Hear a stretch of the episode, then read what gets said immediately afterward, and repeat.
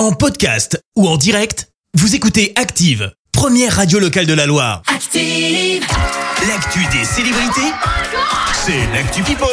On parle people avec toi Clémence. Et on commence par une tuile. Lazara annule plusieurs concerts pour raisons personnelles. Oh. Alors là, tu vas me dire des concerts annulés, bah ça arrive souvent. Oui, c'est vrai. Mais le truc, c'est que Lazara représente la France le mois prochain Bah à oui, l'Eurovision. on espère donc que ça va le faire. Le compte Twitter de l'Eurovision écrit toutefois rendez-vous à Liverpool le 13 mai prochain. Bon, on y croit, ça va le faire quand Bah même. faudrait mieux, sinon on n'a d'infos sur les personne pour nous représenter hein. quoi. On continue avec des soucis de santé de qui Eh ben de Jean-Marie Le Pen. Le fondateur du Front National a été hospitalisé samedi après-midi en raison d'une fatigue extrême euh, qui pourrait être liée à des problèmes cardiaques. Hier, Marine Le Pen, sa fille, a affirmé que son père allait bien. On le rappelle, Jean-Marie Le Pen a 94 ans. On continue avec une rupture amoureuse de Michel Larocque avec François Barouin. Le couple était ensemble depuis 15 ans et a donc officialisé sa rupture en fin de semaine dernière.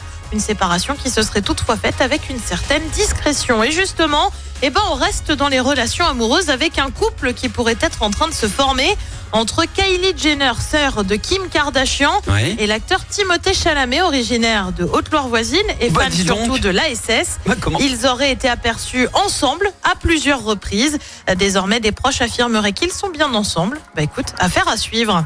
Et puis on termine par une mise au point signée Gims. Tu le sais, on a pas mal parlé de lui hein, parce qu'il a sorti une petite phrase sur les Égyptiens ouais. qui auraient eu l'électricité dans les pyramides. Voilà, voilà. Seulement, et bah depuis, il aurait mis les choses au clair et aurait dit cette petite phrase Je ne dis plus rien. Vous aimez trop sortir mes mots de leur contexte.